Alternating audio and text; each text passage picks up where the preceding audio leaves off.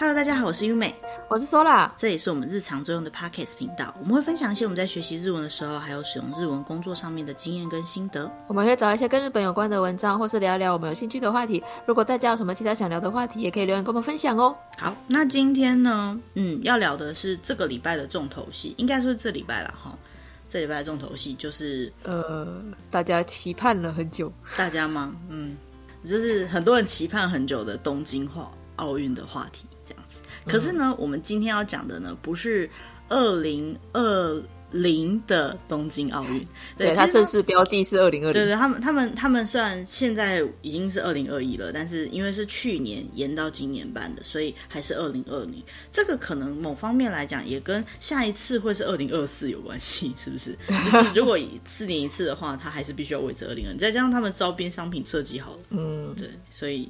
好像不能改。那我们今天要聊的是上一次的东京奥运，就是对于日本这个国家，其实举足轻重的的一个主题。那其实，嗯嗯，现在的我们对于上一次的东京奥运，多半来讲都没有印象了，因为出生前，对，那是我们出生前的事情。那或许我们曾经听过有办东京奥运，或许你去日本玩的时候，你曾经听过导游讲，或是听过呃朋友跟你介绍说，哦，这就是当年东京奥运的时候。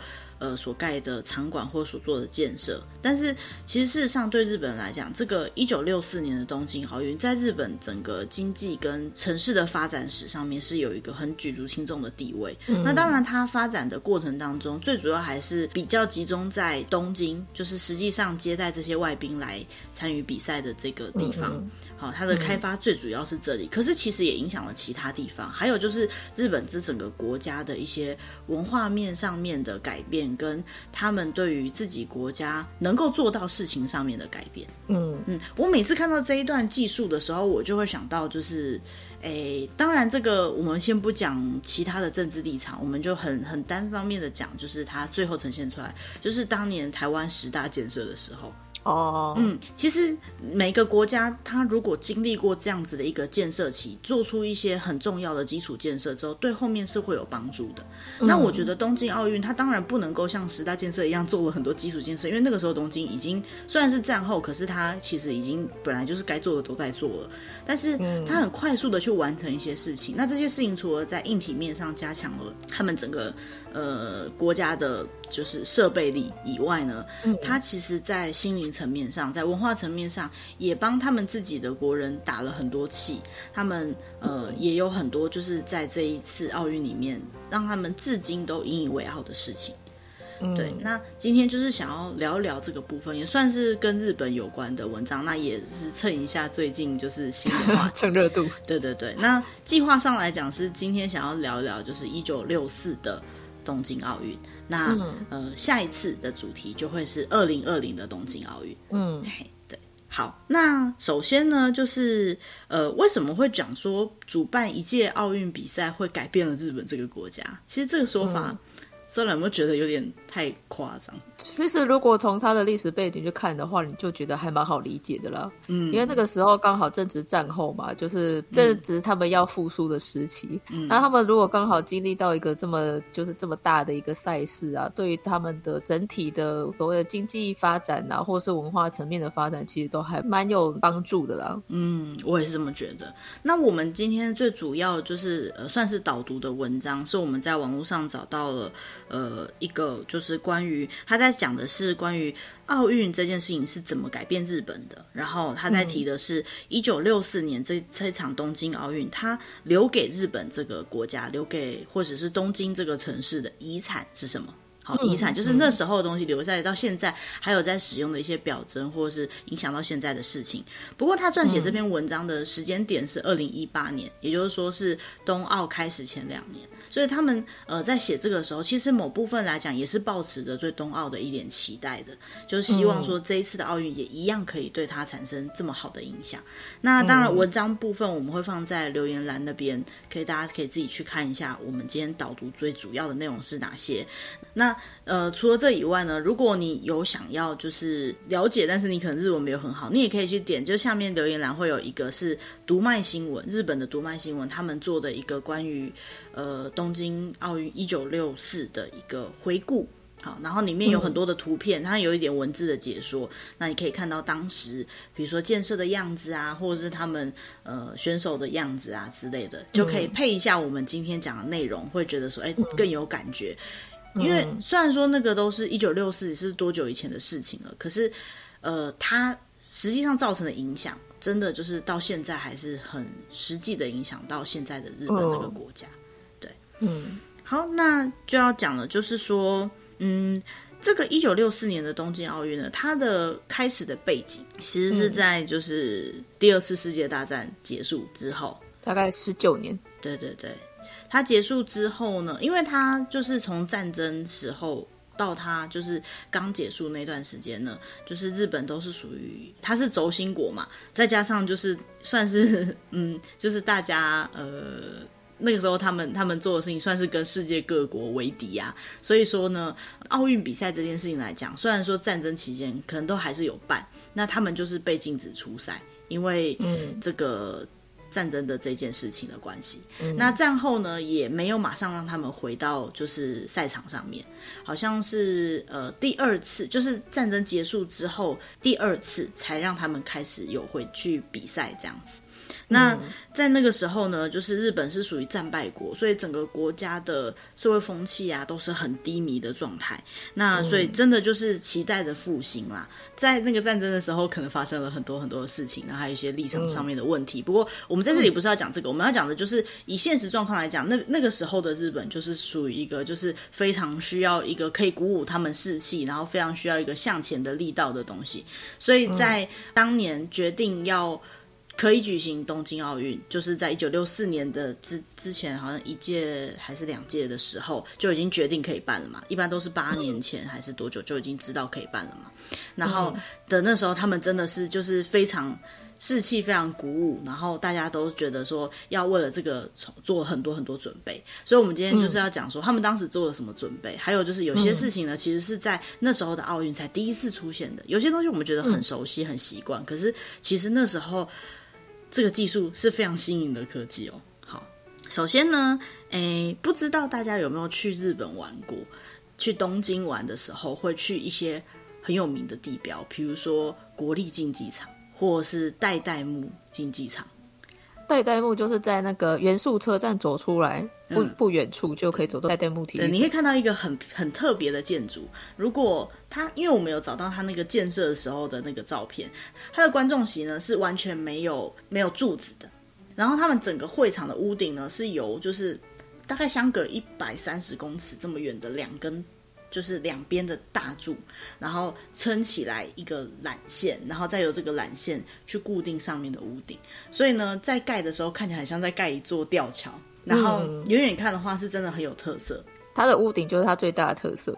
对啊，对对，真的就是你你你远远看你就可以认得出来这个很特别的的建筑物这样子。然后另外呢，就是主场馆的那个霞之丘，也就是国立竞技场。好，他们现在讲国立竞技场、嗯、这个场地呢，就是后来就像我我跟收兰是阿拉西 fan 嘛，就是阿拉西的粉、嗯、粉丝，所以我们对这个场地就就很熟悉，非常熟悉。对，还有一些很大牌的，就是偶像。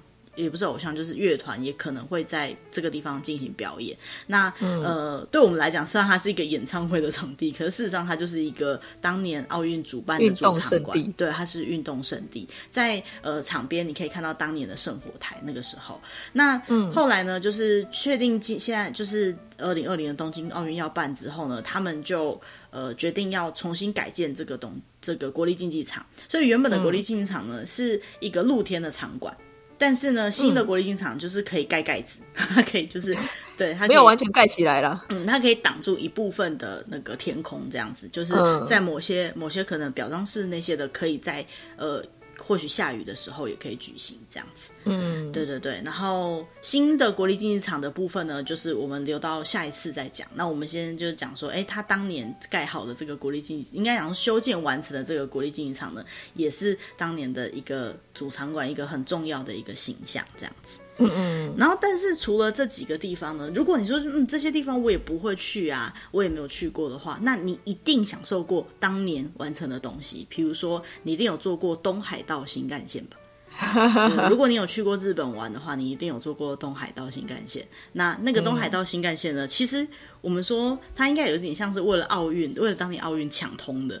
因为呢，当年、oh. 对对对，因为当他们当年为了想要就是向世界展示他们的这个技术，所以呢，他们就是呃很努力的要修建这个东西。那当时如果以这个新干线的状况来讲呢，从东京到大阪，如果我们坐那个特急，大概需要坐六个小时。嗯，可是如果对，可是如果你坐新干线的话，它是它是当年那个技术上全世界最快的。就是陆运的交通工具，嗯，然后呢，就是这种大众运输工具，它只要三个小时十分钟就可以从东京到大阪，嗯，真的是很厉害，就一半的时间。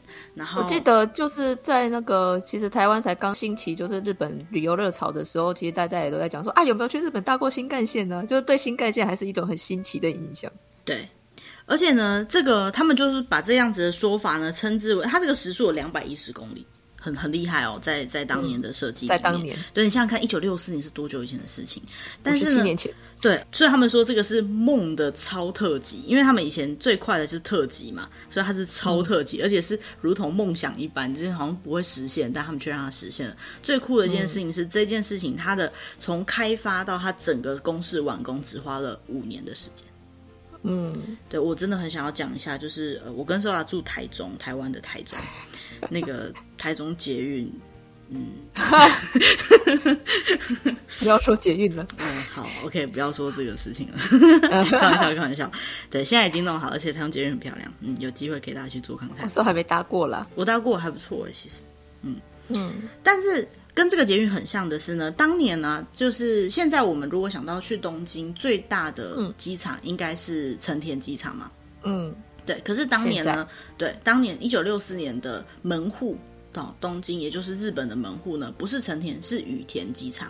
如果有去过羽田，应该知道它挺小的，东京里面，对，还在东京里面，而且很近哦。如果你你、嗯、那个没有特别注意地图的话，你会觉得哇，我从成田到东京好像需要一点时间，从羽田进来马上就到。但你现在感觉的马上就到，其实有一部分的原因就是因为当年的这个东京奥运的建设，他们呢、为了能够快速的让羽田机场的人呢可以快速进到东京，进到可能他的饭店或者是他的选手村休息呢，他们当时盖好的东西呢就是。Tokyo Monorail 就是东京的那个，那叫什么啊？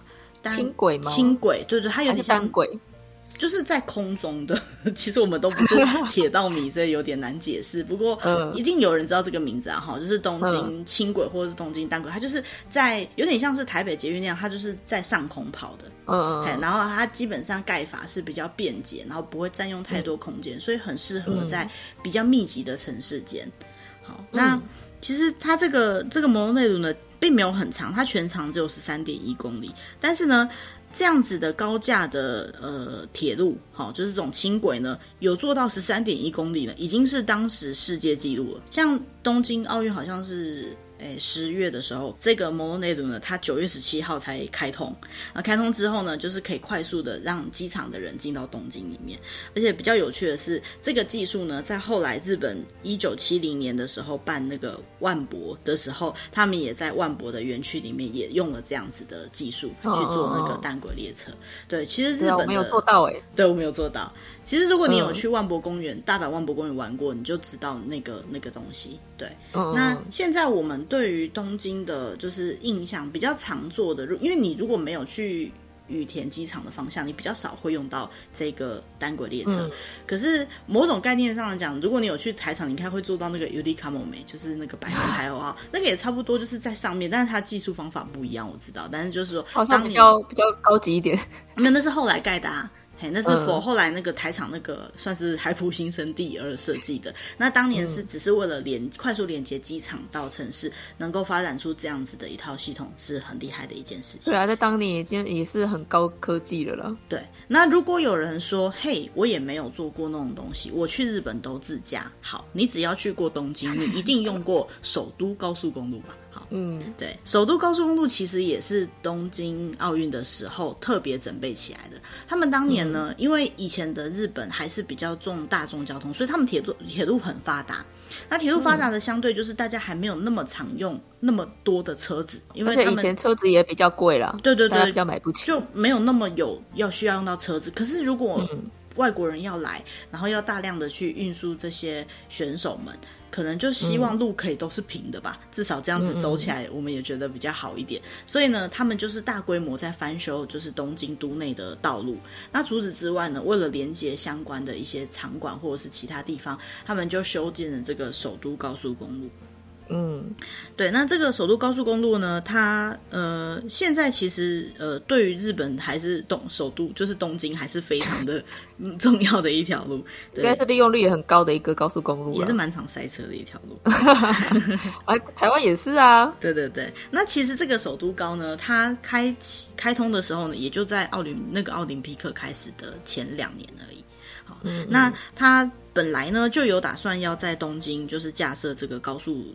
导入网，但是呢，可能这个在战争前他们就这么想了。可是实际上它实现，而且加速这个东西实现的，就是这个东京奥运。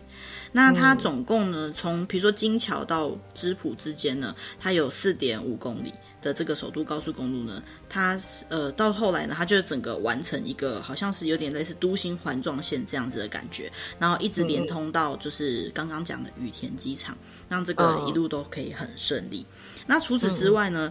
大家可能觉得说，哎，那它影响最多应该就是东京了。但是事实上不止这些，它甚至就是有做那个名神高速道路。如果知道的话，名神就是本来是呃东京、名古屋、大阪这样子整条路径要把它连起来。但是当年呢，就是他们在开发的时候觉得说，呃，这条路径上面会经过一个叫做明石山脉。那这个山脉呢，嗯、要钻通那个贯穿它，对，那个隧道工程其实还是蛮不容易的，所以呢，他们就决定要从西方开始做。嗯、所以那时候在一九六四年呢，他们就开通了一宫到西宫之间的这这个高速道路。嗯，嗯，所以其实真的要讲起来的话，你如果去过日本，不管你是搭新干线还是自驾还是。怎么样？你一定有感受过他们当年就是开发起来的。当然，现在现在可能不是以前那个样子，又更多更丰富了。可是当年在那种呃那样子的社会风气下，他们能够快速的发展起来这么多的设备，要迎接这么多人来到自己的国家，然后他们希望自己的国家可以很光鲜亮丽的去接待众人，嗯，是真的是做了很多的准备这样。嗯嗯嗯，那再来呢，就是这个点我也觉得蛮有趣的。他有提到就是超过 omotenashi 这个说法。首先，我们先讲什么是 omotenashi。omotenashi 其实有点像是二零二零奥运的一个算是标语口号了吧？嗯嗯，它叫做 omotenashi，如果要翻成中文，应该算是。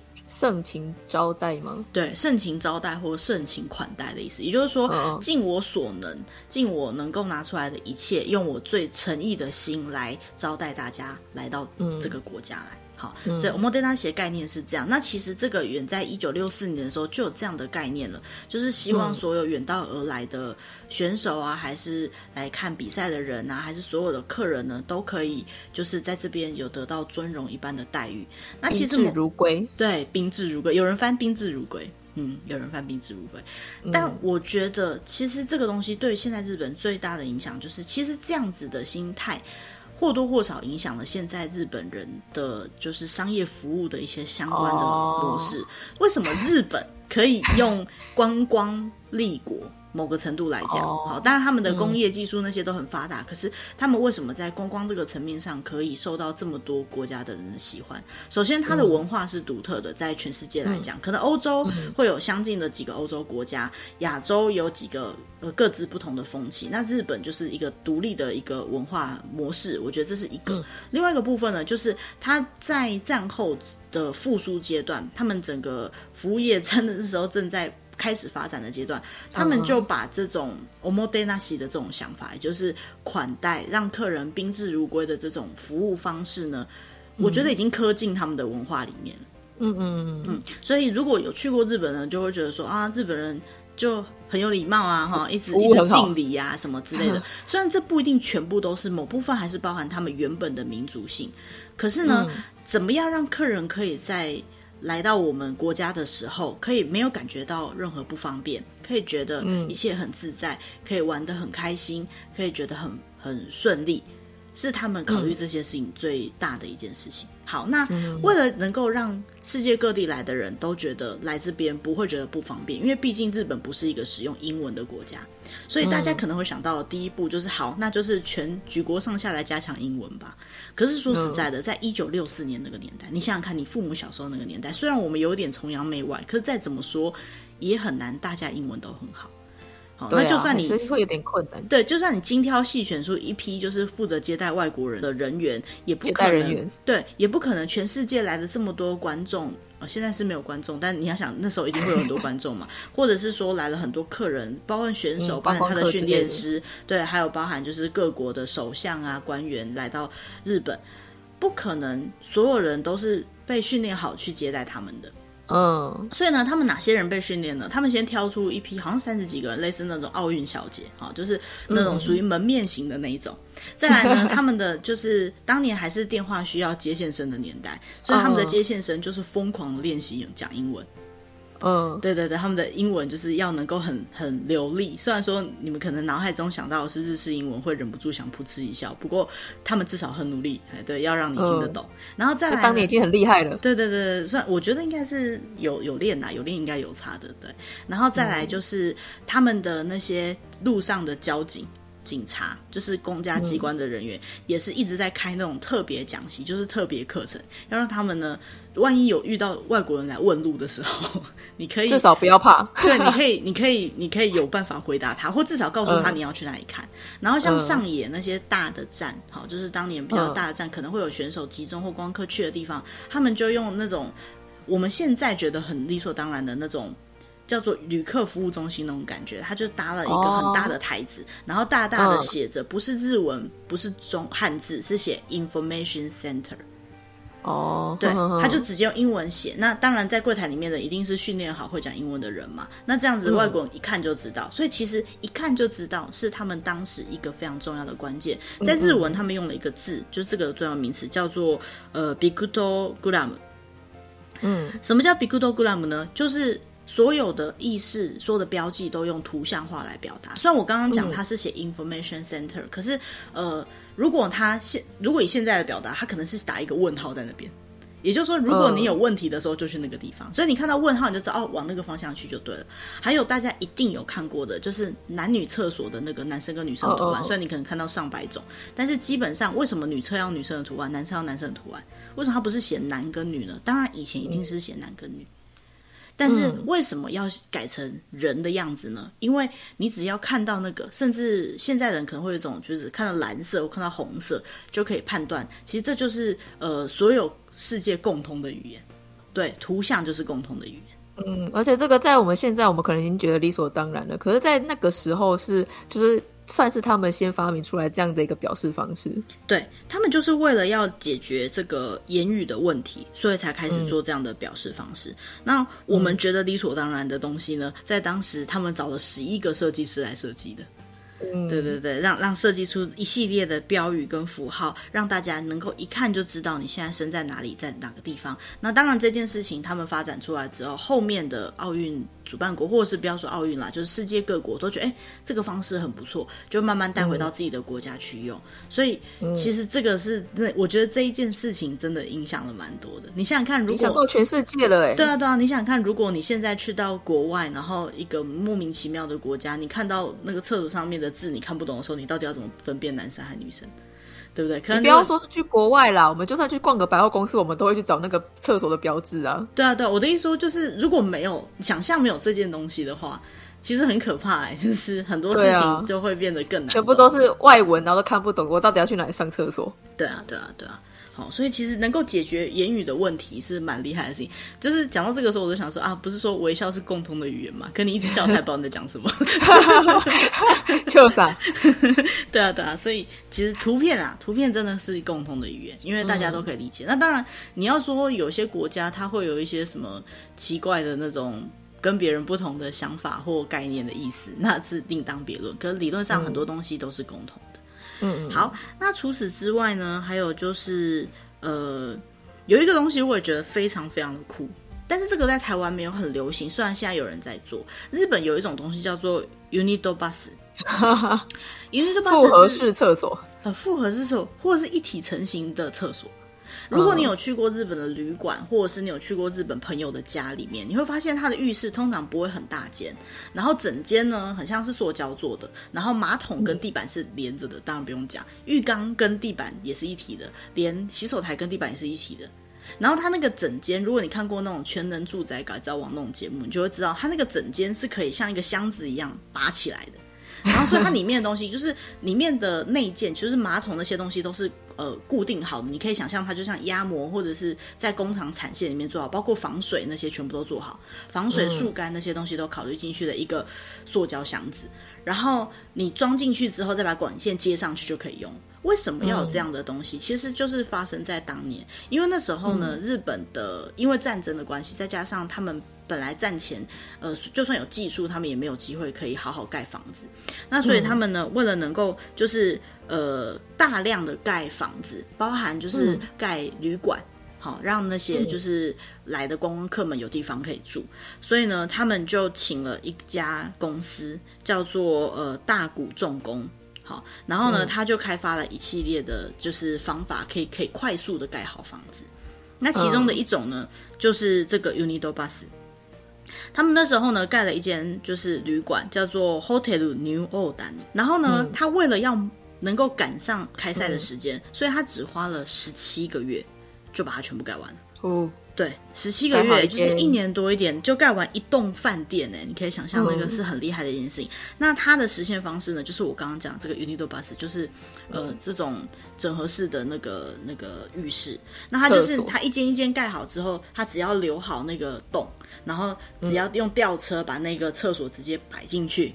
就这个地方厕所就好了。其实你、嗯、你如果有稍微接触过建筑，或者是你有看过人家装修，光装潢厕所就要花很多时间。有人说最害怕就是马桶堵塞到那个要挖。因为你你要你要开挖那个那个线路，再把它埋回去，然后又可以埋得好，又有防水工程的问题，因为浴室一定会碰水，是很困难的事情。但是呢，如果是这样子一间就摆下去的话，速度就可以快很多。它是跟那个头头，就现在的头头，以前叫做东洋陶器结合起来，嗯，好、哦，所以是真的是非常酷的一件事情，我觉得很方便。我以前去日本的时候，我也觉得那个浴室很不错，就是不知道为什么就觉得很很舒服。对，我觉得其实那个东西蛮适合用在台湾的，就我不太知道为什么台湾人比较不，好像比较少看到。就是我觉得这个技术很有专利啊，有有专利也可以卖过来啊。因为我觉得最主要是台湾其实很潮湿，所以我们用传统的那些瓷砖工法的时候，蛮容易就会发霉。对，就会发霉，然后或者是就会变色。那当然，塑胶就是它那个材质也可能是会变色的。可是，呃。就是我觉得整体上来讲，因为毕竟是一体成型的设计，我觉得就是唯一的问题就是它太小。呃，对了，因为它就是要快，然后又要节省空间呢。嗯，所以它那那那一间浴室通常就很小。如果你有去过浴室，就是马桶旁边马上就洗手台，然后马上就是一个浴缸的那一种，大概就是那种的。那、嗯、那个就是盖得很快，可是很小。以台湾人的感觉来讲，会觉得哇，这浴室也太小了吧？就两两个人站进去就觉得挤了，大概是那个状态，不符合台湾人的生活习惯。对，可是其实云六六 bus 后来的开发不只是那种的，它有做大间的，有做家庭型的那种浴室，干湿分离型的那种也都有。我觉得那个好像真的蛮适合台湾的，嗯、不知道有没有人，还是其实或许有，只是我们比较少采用这种，或者是成成本比较高嘛，就是台湾不想要引进的。可能台湾的工相对会不会比较便宜啊？我不知道哎、欸。可是事实上，我觉得这样子的工厂大量产线不可能成本比较高啊。但、嗯、但如果在台湾推广的不好，那就是另外一回事了。嗯，好。那除此之外呢，还有一些就是像现在我们常常在那个竞技比赛，就是大型赛事上面会看到那些电子看板。那电子看板的设计呢，哦、当然呃也大部分都是日本在做。做出呃那个时候的一个新的科技，比如说像是游泳选手，他们在到那个边边的时候要碰一下一个一个东西，然后表示他到的这个动作，也是日本那时候用他们的技术力去开发出来的。那这个的困难点在于，你碰的时候，你人碰是要有反应，而且是要及时性。然后，但是你游泳的时候，那个水波去就又不能干干扰到那个。呃，感应的感应，对，然后再加上它感应的瞬间，它就立刻用当年用电脑计算是很厉害的一件事情，他就是立刻用电脑，好、嗯，就是用计算机去算出他的时间、他的成绩，然后立刻跟比那个过去的记录做比对，所以现在我们会看到有那个选手抵达终点的那个一瞬间，大家就哇欢呼，因为他破纪录。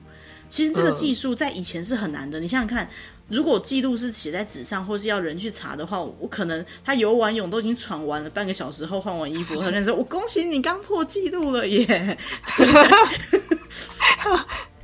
对啊，是啊，是啊，是啊，所以其实如果没有输入电脑的话，它是没办法那么及时。那我们现在觉得输入电脑有什么难的？嗯、可是当年觉得太理所当然。对，当年的技术哪有电脑这个概念啊？就是没有、嗯、没有那么普及的东西。但他们那时候就已经想到把这个导入。嗯、还有就是、嗯、呃，利用就是连线的方式，在场内的资讯立刻传到场外的大荧幕上面去，让大家看到。就像我们现在在看棒球，会有那种大型的看板上面在写积分，即时就是赛况转播。对，那个东西除了场内场外以外，还有就是在东京发生的事情，用最快的速度传到世界各国去的技术，也是那一年他们很认真发展的重点。哦，然后还有就是，呃，日本他们很得意的就是他们的那个时钟工艺。其实要讲到时钟的工艺的话，最有名的绝对不是日本。应该是瑞士，瑞士还还有我忘记还有几个国家，德国可能也是像那种工艺国，他们对于这个东西应该都会有像那种很有名的品牌。但是呢，嗯、日本精工。他们的？表对，金工表，他们在奥运的时候呢，就算是最主要的赞助商。他们就是希望能够呃，把日本这个时钟的工艺技术的进步呢，也可以表达给世界各国。所以呢，他们在那个时候东京的奥运场馆上面，各式各样的时钟的样式，全部都有打上 Seiko 这个名字。或许也是赞助赞助商的感觉，但是某个程度来讲，也是向世界各国表示说，我们的手表。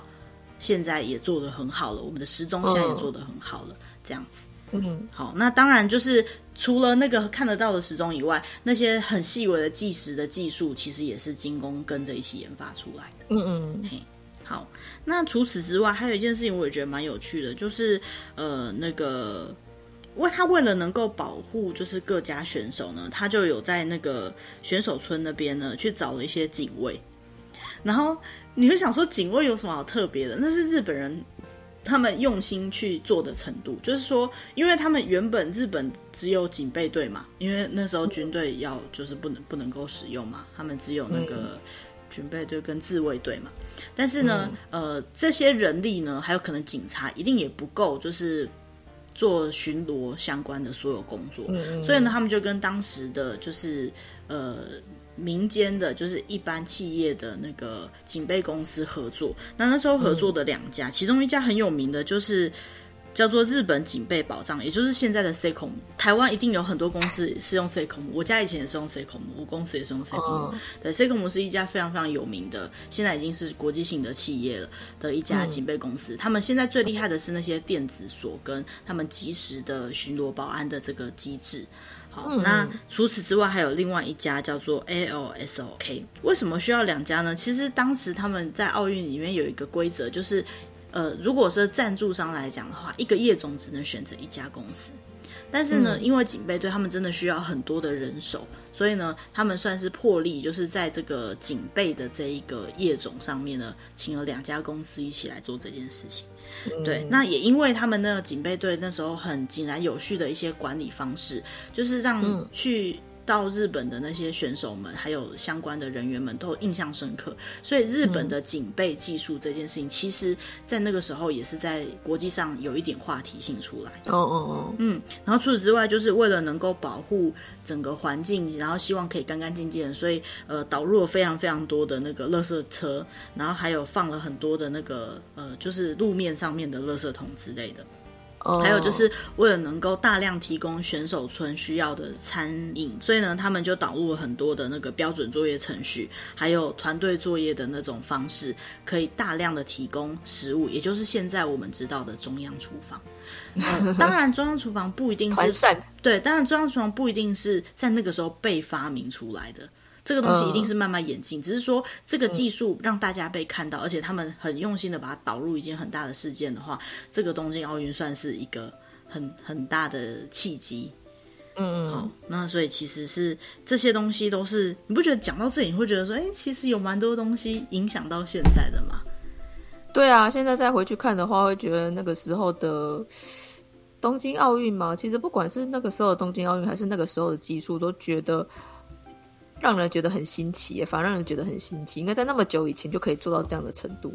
对啊，我觉得蛮蛮厉害的。嗯，而且就是呃，他们在那样子的背景之下，然后一想到能够做奥运运，然后我觉得是各个业种。都费尽所有自己能做的事情，去想办法让这整件事情变得更好。然后，嗯，可能从不止从主办国的角度，还从就是参赛的人员的角度去思考，说怎么样才能够让来的人感觉到更宾至如归、更舒服的在这边参加比赛。那在那一个很多技术还没有办法那么发达的年代，并不是你想到就能做得到的年代里面，他们在有限的时间里面还开发出很多让人意想不到的方便的或或者是崭新的一些呃方式，我觉得是很厉害的一件事情。嗯，对对啊，这样回头过来看啊，我也就是比较更能理解，就是为什么现在的日本人在提到当年的东京奥运的时候，还是会有点骄傲的感觉。嗯，是蛮值得骄傲的感觉哦。对啊，嗯，我这里啊有找到，就是那是在维基百科里面看到的，他就是说呢，呃，他们那时候为了能够就是类似宣传。呃，奥奥运哈，东京奥运的那种氛围，所以呢，他们有就是发行了一些就是纪念品。然后下一集的时候，我们会提到就是二零二零年的奥运，哈，也发展了很多纪念品。可是或许啦，就是技术面不一样了。就是现在新的纪念品的话，那真的是种类繁多，而且有有些东西真的很可爱。当年的纪念品就是什么呢？像纪念货币、纪念车票、纪念邮票 之类的。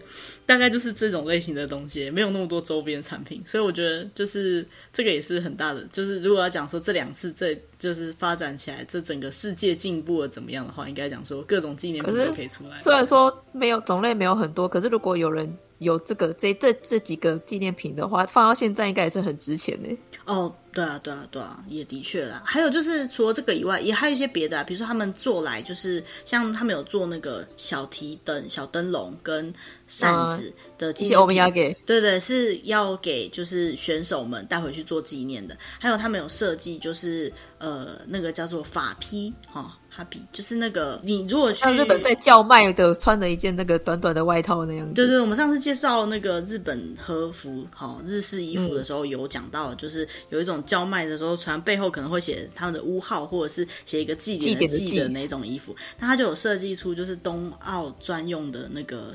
符号，然后那时候就让那些就是冬奥小姐们，好、嗯、奥运小姐们穿，嗯、然后就是也会送给选手们做纪念。还有呢，就是会让就是呃那些选手们去穿他们日本的浴衣，好或者是和服浴衣，对对对，浴衣或和服，然后去做体验。还有就是他们的那个。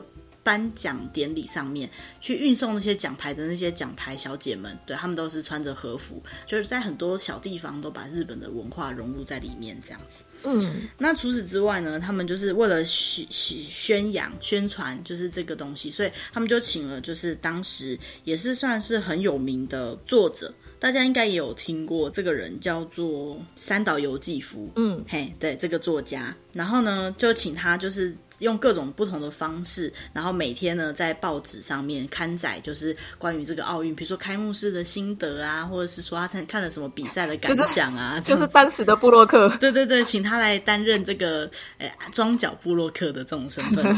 那这里呢，他提到的一件蛮有趣的是，比如说他看完那个开幕式以后，他的心得是说，我先讲日文，他说：やっぱりこれやってよかった。これやらなかったら日本人は病気になる。 他的说法就是说，这这就是我们必要做的事情。如果不做这件事情的话，日本人是会生病的。也就是说，这件事情对日本人很重要，他鼓舞了大家的士气，这样子。嗯，然后还有就是，他说有一个人叫做小泉八云，小泉八云呢，他把日本人呢叫做东洋的希腊人。